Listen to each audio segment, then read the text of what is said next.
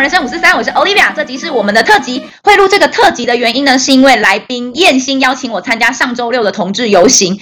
呃，其实坦白说，这是我生平第一次参加，我觉得蛮新鲜，有很多想法，所以想要跟大家分享。因此，再次邀请燕心来到我的节目客座。大家好，我是燕心。好，那我先跟大家分享我第一次参加同志游行的想法，就是我发现其实同志游行不是只是单纯对于同志平权的诉求，其实它还有很多更多元的议题希望被关注，像是艾滋去污名化啊，然后性平教育、性工作合法化，或是性暴力这些跟人权、自由、平等有关议题，其实都会在这一天出现。然后当天我其实看到路上哦，超多漂亮的男生，真的是比女生还漂亮哎。然后他们穿高跟鞋走来走去，然后甚至走完一圈那个游行路线，我真的觉得超屌。就是因为其实我我是一个很废的人，就是穿高跟鞋大概一个小时是我的极限。一个小时也。太短了吧？但我还是要跟各位女性说一下，我我因为我之前大学表演跳我是穿高跟鞋来跳，我听众应该都知道。但是就是单纯只是觉得，因为我的舞技不如人，可是你要 你要你技不如人，你就要出奇招。没错，我跟你说，因为我身高我身高就是啊、呃，我身高官方资料是一七四，但我实际本人一七六，今年长了一公分一七七，然后我再穿一个 二十公分的高跟鞋，你就是一个快两百公分的人站在舞台上，而且是个大男生穿红色高跟鞋，所以那视觉效果会很强，没有人会在乎我在跳我们跳错，他们只会觉得这个人真的是太奇怪了，或这个人太显眼了，所以我只能跟大家说，穿高跟鞋真的要练。因为我那时候为了要练穿高跟鞋，嗯，我晚上去跑操场，穿着高跟鞋跑 PU 操场。哇塞，哎、欸，你真的超屌的、欸，嗯、我我觉得你你就是很。真的做自己的人哎、欸，你好厉害哦！我那时候也没想那么多哎、欸，我现在因为那 PU 操场是阿公阿妈会运动的那种地方，你知道，就是大学侨光大学是。如果你好，如果你二零一六六零六嘛，anyway，你发现二零一多少年？如果看到侨光大学有一个穿着红色高跟鞋，防水台四公分，对的男生在跑步，那个人就是我。那来不及跟我打招呼喽。哦、那啊，我是要讲、欸，但是我真的觉得你这个超棒的、就是你真的很做自己，然后你很 enjoy 在那个里面，就是你做这个事情也不是说要真的什么求关注啊，或是你想要呃有什么。目的性，你就是真的很在自己的世界那种感觉。应该说，我我那时候穿高跟鞋，我真的就是我觉得这样子的我，呃，最能展现出我想展现出来的魅力，或者是应该这样说，我觉得，嗯嗯呃，这样子的做做法，我觉得很符合我想要呈现的表演，或是我呈现的样子。因为它是个表演，哦、你你既然是个表演，我觉得我就可以不要演绎自己，我想演绎一个新的角色。然后我觉得这样子的角色塑造出来之后，哎、哦，这就是我想要传达的东西，或者就是我想要被看见的东西。所以我，我我觉得为什么我会喜欢参加同志游行，是因为我觉得在同志游行里面，我可以。某种程度上可以呃释放出另一个比较私底下的艳星哦，就是我可以在那边，所以你每年都会参加吗？我从疫情疫情前，我每年都，我大学一年级到疫情的那一年前，我都有参加，到二零一九还是二零二零二零一九吧，我好像都有参加。嗯嗯嗯。哇，那你也参加很多次了耶！因为每一年都会有一两个可能我有兴趣，或是我当下觉得很好玩的议题，然后我就会想要去参与。而、哦啊、有时候真的你什么都没有想要参与，就可能跟着有认识的人也好，或者是我就是感受一种氛围，嗯、就是可能就是感受你们。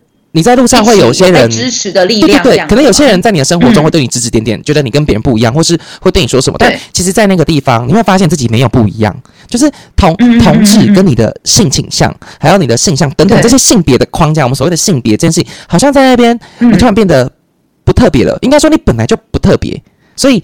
嗯，可能是因为环境下一直在贴你 mark，例如娘娘腔，一直贴，一直贴，一直贴，一直贴这个标签给你。哦天哪！然后你就会活在一个我是不是做错事情了，或是我真的跟别人不一样吗？你没有，你没有跟别人不一样，大家就活着了。你就我们就只是个活着的个体在移动。所以我觉得在那场游行上面，因为大家把性别这件事情更彰显化，对，或者是然后大家都很彰显化的时候，我们有各种各式各样，你一定找得到一个跟你一样的人，所以你不是孤单的。你可能在你的工作环境，在你的家庭环境里面是孤单的。像我就举我的例子好了，我们家就是都是阳刚大直男，我相信我的 partner 都会知道，他都说我跟我们家。格格不入，不是因为感情不好，我们家就是全身上下都是纹身，然后讲话都是台语，我回家也都讲台语，然后我成长环境就是这样子，成长环境长大的小孩，所以我的环境会让我觉得我跟别人不一样，但我并没有不幸福，就是对。然后到那个环境发现，哎，其实我没有不一样，因为很多人跟我一样，所以我觉得不用想那么多，就那个环境氛围让你觉得很舒服。哎，你刚刚讲的那一段，我其实就是整个心里鸡皮疙瘩到不行，然后就是有点快哭了，因为。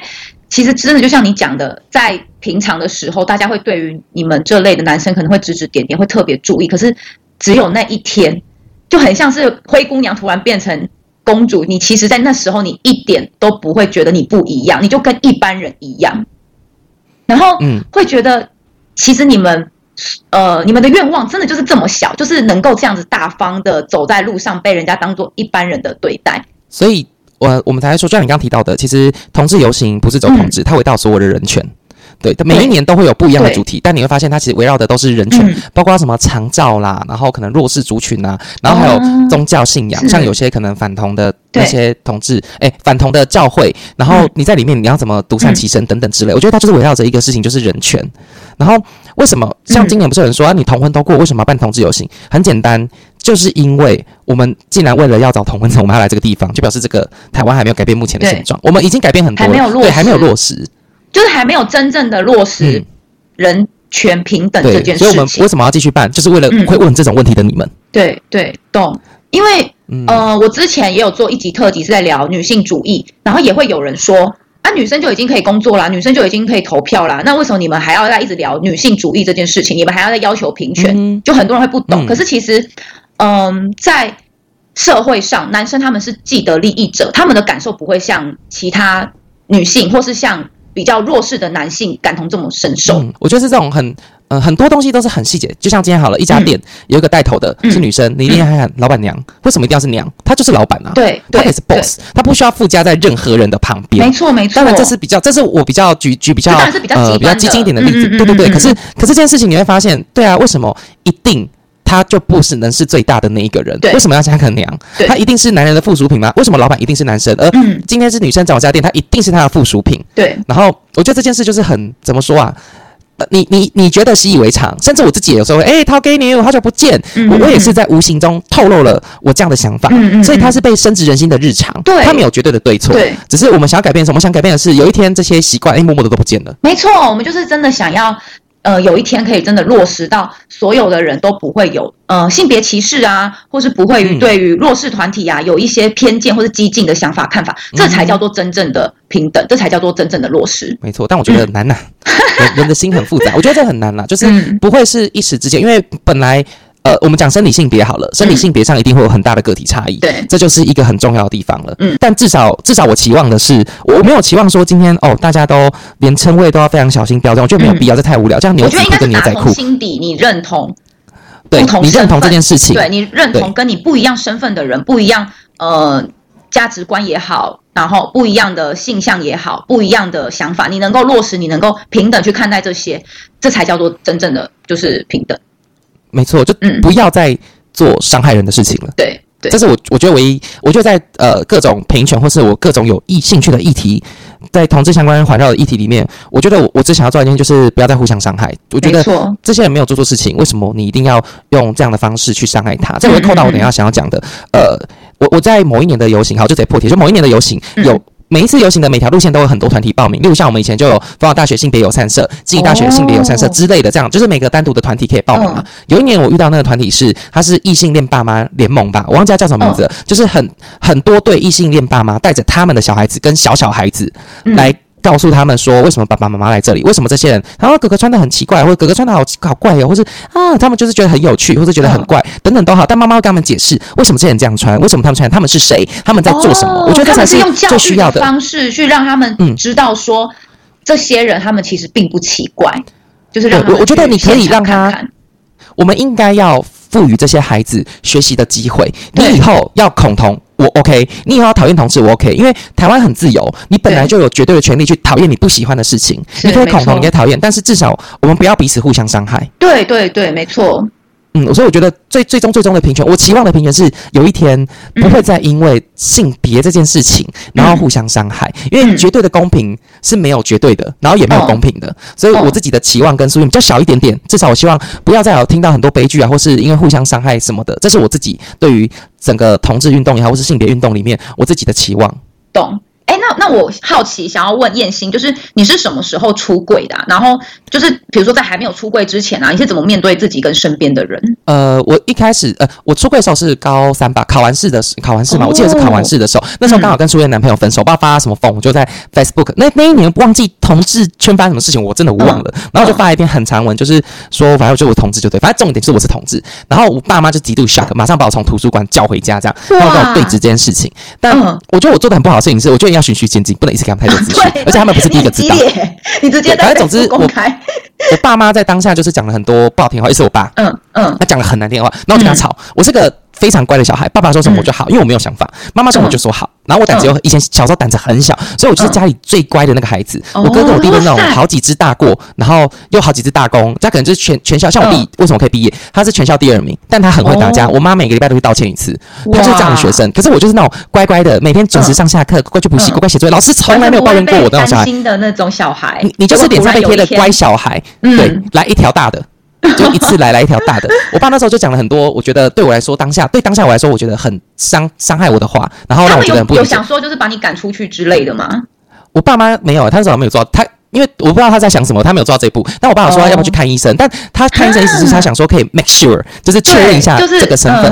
然后我就跟他说为什么要看医生？我没有生病，还是你觉得我是病人？对啊，对对对。然后他又他又觉得他又不知道怎么跟我说，他就跟我说没有没有觉得你生病，但他想要确定。然后我就说什么人会去医院？他说生病啊。我说对啊，那你就觉得我是病人，现在就觉得我是神经病哦。就是我们俩就是针锋相对，就是当下的完全是沟通不理性，极度不理性。然后你要想沟通。我从来没有反驳过父母，但就那一次他们在踩爆我，就是我直接跟他大吵，然后我就不跟他讲话。后来不知道一两个月之后，我爸自己放软来跟我主动跟我沟通，但呃，他有跟我说他他不是无法接受，是当下，因为他说他看过这社会的形形色色的人很多了，他不是没有看过我们这样子的人，所以他其实不是不认同，而是他他也不知道怎么跟我讲。反正我们最后有讲开，因为你要想以前我一百多公斤，然后一天不吃饭不喝水，然后外加不跟他讲话两个月，我这么吵的人，然后我不跟我爸讲话，然后不跟我妈讲，我就跟全世界都不对话，然后我自己关在房间里面，我就是不出来就是不出来，反正老娘已经考完试，已经有学校，我管你去死。嗯，然后就是，这就是，可是我我从中我学到一件事，我一定要跟大家说，就是，嗯，呃，我觉得我当下我不应该跟我爸爸吵架，因为，嗯，没有人教他怎么当爸爸，然后也没有人教他怎么当同志的爸爸，嗯嗯嗯，我们都是新手，所以我们是不是应该给彼此一个学习的机会？所以我觉得我我当下其实跟他吵架还没有意义，然后我自己有去自己去反思啊，我觉得对啊，你第一次当爸，我第一次当儿子，你第一次当同志的爸爸，我第一次当同志啊，就是我们都是新手，我们为什么不给自己一点空间？嗯嗯嗯。嗯，所以这是我后来自己觉得。想法好成熟哦。长大后啦，长大后懂得体谅了，才发现，嗯，对啊，我们，而且，呃，我我自己，像像我现在快三十嘛，我爸妈那年代的同志可能是会被迫害的。哦，对对对，就可能是会死掉的那一种，或对对，或者是可能会被人家杀掉。对，因为我们就是。比较复杂环境长大的小孩，所以我可以体谅他，或许是因为过度担心，才会当下讲出这种话。因为他可能对他来说，同志这个身份是随时随地儿子好像被掳走，会被人家做一些不好事情，或是被人家杀掉，还是被人家丢到海里。他可能他的意识想到是这些事情，但对我来说，我已经接受了现代同志文化的洗礼，或是现在我们性别教育的洗礼了。对，我们已经不一样了。可是你没有感受到不一样，可是我感受到，所以我就是因为我们的想象跟我们的那个幻想跟我们的情境是不同的。嗯哼嗯哼，所以我觉得。这整件事情反正我觉得，嗯，我好像我觉得其实可以好好沟通了，但我必须跟大家说，我觉得我的爸妈偏开明，嗯嗯，然后还有第二点是我后来会自己赚钱的，我可以自己自力更生，所以他们今天不开明，我也不在乎。哦，嗯，就是你也是有底气，每个人的对每个人的状况不一样，然后。因为我今天其实有想要跟你聊到，就是出柜这件事情。我觉得柜子本来就不存在，嗯、但是我们以出柜这个词来概括，让大家听得懂。就我我我知道有些人的立场是出柜，因为柜子本来就不应该存在。我知道我懂这个道理，哦、但因为为了方便大家去了解，我们还是先引用这个词，所以我就跟那些人说说声抱歉，因为我还是希望大家可以听得懂我的意思。好，嗯、我觉得出柜这件事情，首先你要有自力更生的能力，不管是经济能力也好，或是你有办法自己生活，不用再靠着，你可以彻彻底底离开现有对你有恶意的环境。或是现有你不明确的环境，oh, 你在你这是你第一个条件。第二个，我希望你们循序渐进，可能开始给他看一些同志读物啊，开始看一些 gay 片呐，给他认识张国荣啊。因为爸妈们的生活中一定有同志，一定有。你看张国荣，张国荣红成这样，他是代表诶，对啊，然后又是很成功的代表，所以你可以给你爸妈看一些很成功又很知名，他们也会喜欢的。因为哥哥就是一个大家都认识，然后红到不行，然后又很棒的一个人。对啊，当然这上很多贾伯斯，不是贾伯斯，那个谁，苹果执行长，那个谁啊？那个库克吗？是吗？Anyway。对，然后还有就是，你永远要相信自己是最棒的，不管你今天在哪里，嗯、你要相信，真的一定会有一个人，至少一定会有一个人在那里这里，然后你要去找到他，所以不要轻易的放弃，嗯、真的不要轻易的放弃。我跟你说，说到出柜这件事情啊，嗯，有有有一段很好笑的事情，就是我之前去我朋友家，然后我以为他的妈妈知道他是呃双性这件事情哦，然后他刚好那段时间他是跟女生在一起，我我那朋友是女生，然后。嗯我看到他妈的时候，我就说：“哦，阿姨，我跟你讲哦，他很夸张哎，他怎样怎样怎样。然后明明就是可能，比如说他呃钱包不见啊，但是他还担心的是他联络不到他的女朋友。哦，然后我跟你讲，我讲完的那一刻，空间瞬间就冻结了。然后他妈跟我朋友就完全不知道怎么办，就是两个人真的就是像停格画面。然后我就想说，嗯，发生什么事了？然后后来他妈妈就默默就说：哦，这样子哦，然后就走了。然后我朋友就。突然傻眼的小用气音跟我说：“我妈不知道。”然后我就说：“ 哎，我以为 你你在你们家是已经大家都知道的事情，因为他妹知道，所以我就以为 OK，他们家都知道。然后我就我很抱歉。我觉得你真的该道歉，但我继续说这种事情真的就是可大可小，因为你要想哦，我是你妈，怎么是别人告诉我？对对，所以你知道妈妈们都有这种。但是但是因为我跟我那个朋友很好，然后他妈妈。也知道我，然后也很喜欢我。他妈妈还一直一一直说什么啊，你来我们家当我女儿啦，什么之类的。哦，我觉得 所以我是关系很好就还好。那么的，对他妈妈没有那么的反弹，只是会吓到想说，嗯，我还没有心理准备好接受我女儿是一个双性，然后我突然就自己帮她开柜子了。对，哦，没关系啊，没事没事。对对对，其实其实我朋友跟他妈妈都没有生气，只是我觉得自己真的是超愚蠢的。这种事情还是要就是确认一下。像我就是觉得我没关系，反正全世界都知道。对，我觉得大家大家都有不同的状况，但是如果你知道当下环境你没办法逃避，然后他们会对你极高的恶意，真的不要轻易的尝试。嗯，真的真的，就是你你可以再多忍一下下，等到你有能力自力更生，你可以完全脱离那个环境之后，你再做这件事情。我人生中遇到很多因为我。而改观的人，但那个改观不是指他们变得更成功，不是，而是我觉得我有用自己的呃样子，去让他们了解到同志跟他想象中的不一样，或是他们所谓定义的男同志跟他们想象其实是不一样的。我我觉得在我人生中有不少人有重新被我定义过。就举我最爱举的同事的例子，好，我们的师傅就是一开始刚认识他，我刚进那间公司的时候，他就很喜欢弄我，知道吗？他喜欢拍一下你屁股啊，弄一下你的手，问一下，哎、这样子看他就会会不会勃起来或干嘛的。然后我都回答说。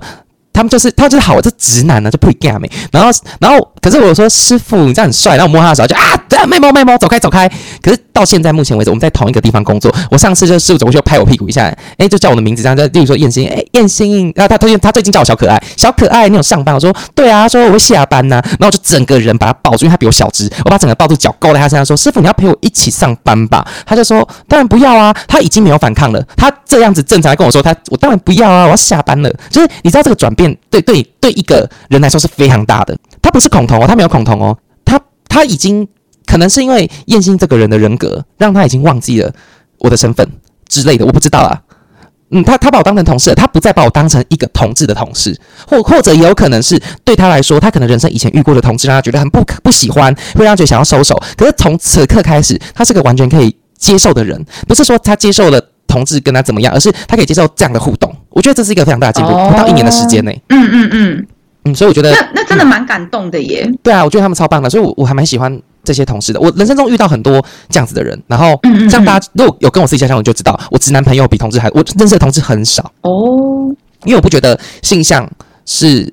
呃，性向性向有可能是成为我交友圈的一环，但是嗯，在我我自己的交友圈里面，它不是最重要的那一环。哎、欸，你这个真的蛮特别的，因为我身边的同志朋友，大部分的身边当然朋友圈都是同志，就是他们很少会有直男朋友这样子。嗯、有可能是因为我。就是跟创作一样，我是边缘人，因为我我觉得很，我我我也不喜欢很多人的人群的地方，所以就是有可能是我自己把自己封闭起来。因为像我朋友就跟我说，嗯、我那天去游行，跟我们后来被我在转角遇到那个朋友，他不是一直再三的说我是他认识最干净的同志，我真的觉得这句话会被告，其他人也没有怎么样，他就跟我说他是我是他认识最干净的同志，我说怎么嘛？什么意思？是我洗澡吗？定义是什么？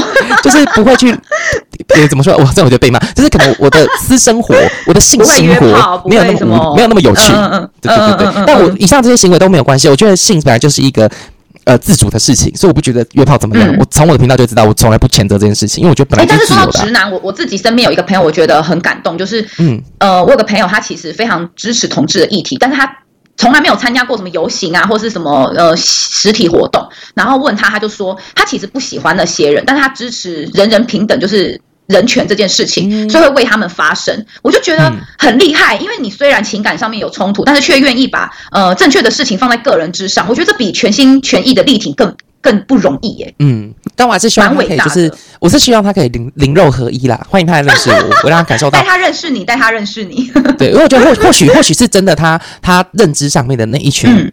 嗯嗯嗯，这样子的人的样子不是他喜欢的，这这个这个就看有些人可能以前曾经吃过同事的亏，或者曾经怎么样，各种伤痛，有可能就是有可能，对对对，我觉得阴影啊什么之类的。理解。对，当然这件事情我不能把性别挂进去，只是我们在聊这个话题，说我把性别挂进去。哎，我这一集真的一直在打预防针呢，超怕被告的。毕竟我们现在是代表同志在聊天，至于被告。OK，好好好。那如果大家骂没关系，五星评论再骂好吗？就是当我们当个就是道德至上的人好吗？就五星评论然后搞到三位这样。棒哦！当然要吧。而且那如果要骂的话，去验尸官骂好了，因为我一直很想要出一集酸民，但是因为我的流量实在太少，所以没办法出酸民，少到没办法出酸民。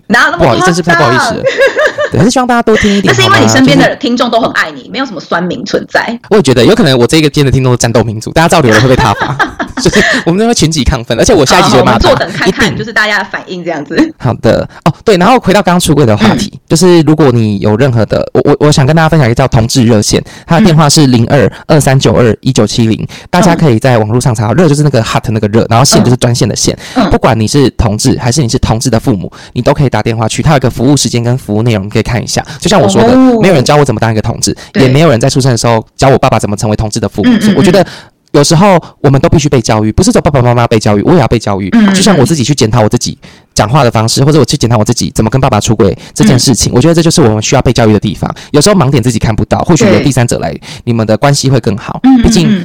嗯，虽然这句话很怪，这毕竟是家人。就在我的生活里面，我觉得毕竟是家人。对对，但但有些家人确实，我觉得太过分了。我觉得那个都没关系。嗯、对，因为这句话就有点情绪勒索。对，但我觉得对我对我来说，我爸爸毕竟是我的家人，嗯、所以我会希望我们的关系会更好一点。嗯，所以至少在性向这件事情上，我觉得我爸做得非常好。嗯、我真的觉得我爸真的是一百分的爸爸。哎、欸，我真的很感谢燕心，就是分享这么多的资讯，然后还还就是特别跟大家说有这个专线，因为我真的觉得，像比如说我刚刚说的，我不小心帮我朋友出柜这件事情，他妈妈当下肯定也不知道怎么办。嗯他妈妈可能也没有遇过，嗯、那有这样子的一个管道，我觉得可能会让许多人不知道怎么开口，或是身边也没有可能这样子的同温的地方，他们可以有一个管道去寻求协助，我觉得很棒哎、欸。我之前有听过聚会是同志的爸爸妈妈们的聚会，嗯，哦，就是不是不是我们自己本，就像我可能我新爸新妈，对，跟别的一样是同志小孩的父母一起聚会，我觉得他们因为他们遇到一样的，嗯、他们可能遇到一样的困境，但是可能有些人解决这个困境，嗯，他们可以。分享一些方法，去缓解大家的困境。我觉得这样子的活动是非常的棒的。对啊，哎、欸，我我真的不知道有这些资源呢、我觉得好有，就是原来这个东西比我想的还更有深度哎、欸。因为你不需要，应该是说线下的你，它不是个必要存在。你会记得明天要吃早餐，因为你要活着去上班。嗯、但是这件事情可能不是你必要的，哦、所以我觉得很多事情都是我们有兴趣、有需求，我们才去了解。要不是为了钱，就是为了兴趣。嗯、好好好有道理哦。是不是？不然你有喝葡萄酒干嘛？但是我要上班啊！不上班的时候谁喝葡萄酒？没有啦，乱讲话啦。这样子，对，台中酒家女上线，AK。再次跟我客人呼吁一下，不是我不陪你去金钱豹，是你价钱没开出来，我要怎么跟你去金钱豹？哎，没有啦，大家以为我正在陪酒。好，我觉得其实，呃，结论就是，其实对于不了解的事情啊，我们还是要保持理解跟尊重啦。那。不管就是身边有没有可能有同温层，或是呃身边有没有一些同样这种类型的人，其实我觉得大家可以开拓自己的视野，去寻突破那个同温层，去了解。呃，就算你不认同，或是就算你不喜欢，但是你可以尝试的去知道说，呃，这个族群到底是怎么样一回事。因为我觉得有些人会用他的不了解，然后用少部分人的行为去描绘整个群体的样貌。我觉得这本来就是一件对弱势族群加诸刻板印象的偏见，其实是还蛮荒谬也蛮愚蠢的。那很感谢燕燕心来到我们的节目客座，给予大家这么多的资讯啊跟管道。我觉得今天真的心里有满满的感动跟满满的爱耶。就是这世界上缺乏的，我觉得是这样缺乏就是爱、嗯、还有善良，嗯、但是同时它也非常的强大，嗯、然后也非常的多。它缺乏不是因为它太少，而是它可以更多。我觉得这才是。对，然后我喜欢你这句话，呃、我喜欢呢、欸，好喜欢哦。对啊，我 slogan 大王，我就出叔好了，没有啦。每个人都是自由的个体，你绝对有讨厌事情的权利。但是我还是希望回到最初的原点，我还是希望大家不要相互相伤害。所以你可以讨厌同志，你可以恐同，你可以反同，你可以你可以是互加盟。对，互加盟，互互加盟真的是会群起亢奋。没有啦，性爱摩天轮，哎呦，不可以乱讲话。对，你可以讨厌，你绝对有讨厌的权利。但是我觉得至少不要互相伤害，因为我真的觉得嗯没有那个必要吧。对啊。好，今天真的很谢谢大家收听，希望你希望你们喜欢这集特辑的议题分享。那有兴趣的朋友呢，欢迎分享并订阅我们的节目，让更多人知道我们的节目。最重要的是希望朋友可以抖内。我们让我们可以升级录音设备，提供更优质的声音给大家。也欢迎大家去燕心的 Podcast 节目听听看。那各位听众朋友，下周一同一时间晚上八点，欢迎大家收听《职场人生五四三》，拜拜。拜拜。